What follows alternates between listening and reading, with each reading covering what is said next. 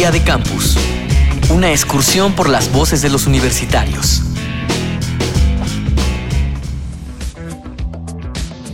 En general nos sentimos confiados de la resistencia de nuestros cuerpos y la tolerancia que podamos tener frente a las enfermedades. Sin embargo, una alteración a la salud puede llegar por las causas más diversas, un accidente, un mal congénito, una enfermedad hereditaria o simplemente por cambios en las condiciones climáticas. Si te enfermaras de gravedad, ¿a dónde irías? ¿En dónde tomas tu consulta médica?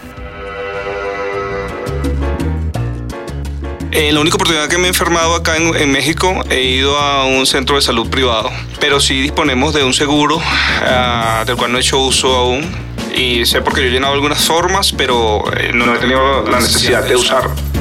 Mi nombre es William Silva, eh, soy estudiante venezolano en la Universidad de Guanajuato, tengo 38 años, soy licenciado en informática. Si me enfermo gravemente, acudo al Seguro Social, que a la clínica donde me corresponde. Hola, mi nombre es Astrid Guadalupe García González y estudio la licenciatura en comunicación en la Facultad de Letras y Comunicación de la Universidad de Colima. Yo voy con el médico de cabecera, el médico de la familia. Consulta médica la tomo en el consultorio privado de mi médico privado. Mi nombre es Luis Donaldo Leal Ruiz, cuento con 20 años, estudio la carrera de Derecho en la Universidad de Veracruzana. Doctor Francisco Pamplona Rangel, profesor investigador del posgrado en Humanidades y Ciencias Sociales de la Universidad Autónoma de la Ciudad de México, especialista en temas de violencia y desigualdad. Por supuesto que en general la población tiende a atenderse solo cuando presenta algún cuadro de enfermedad ya suficientemente marcado, cuando hay preocupación por la salud. Y en general, bueno, la consulta externa en las jóvenes se atienden por causa de embarazo y problemas sexuales. Todo lo relacionado con el embarazo, el parto, la atención prenatal y neonatal. De eso se atienden fundamentalmente mujeres. En el caso de los jóvenes es menos frecuente su visita al médico solo cuando presentan algún cuadro de enfermedad común que no se pueda resolver por otras vías.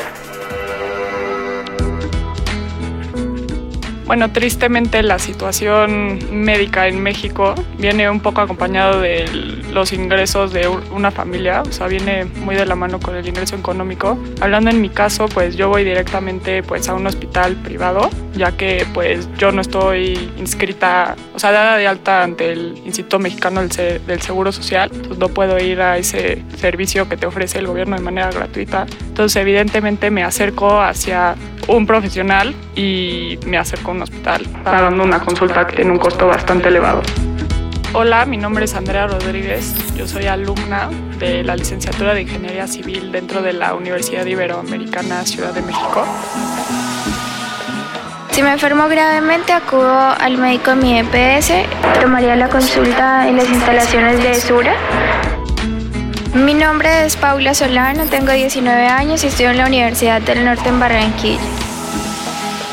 Pues acá en Guanajuato no me he enfermado hasta el momento, pero en el caso de El Salvador, pues acudía a eh, consultorios médicos privados, hospitales privados, porque sí, la salud pública ya es como muy deficiente.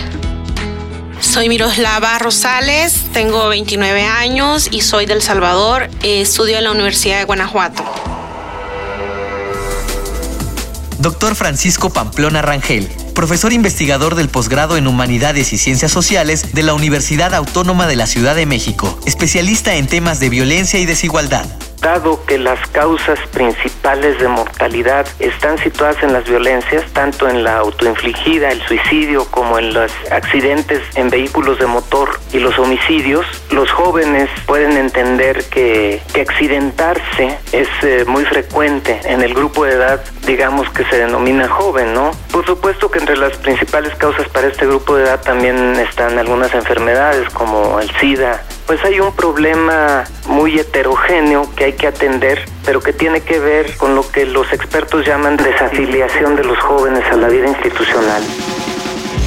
Día de Campus, una producción de la Unión de Universidades de América Latina y el Caribe y Radio UNAM, con la colaboración de la Universidad de Guanajuato, la Universidad Veracruzana, la Universidad Uninorte de Colombia, la Universidad de Colima y la Universidad Iberoamericana.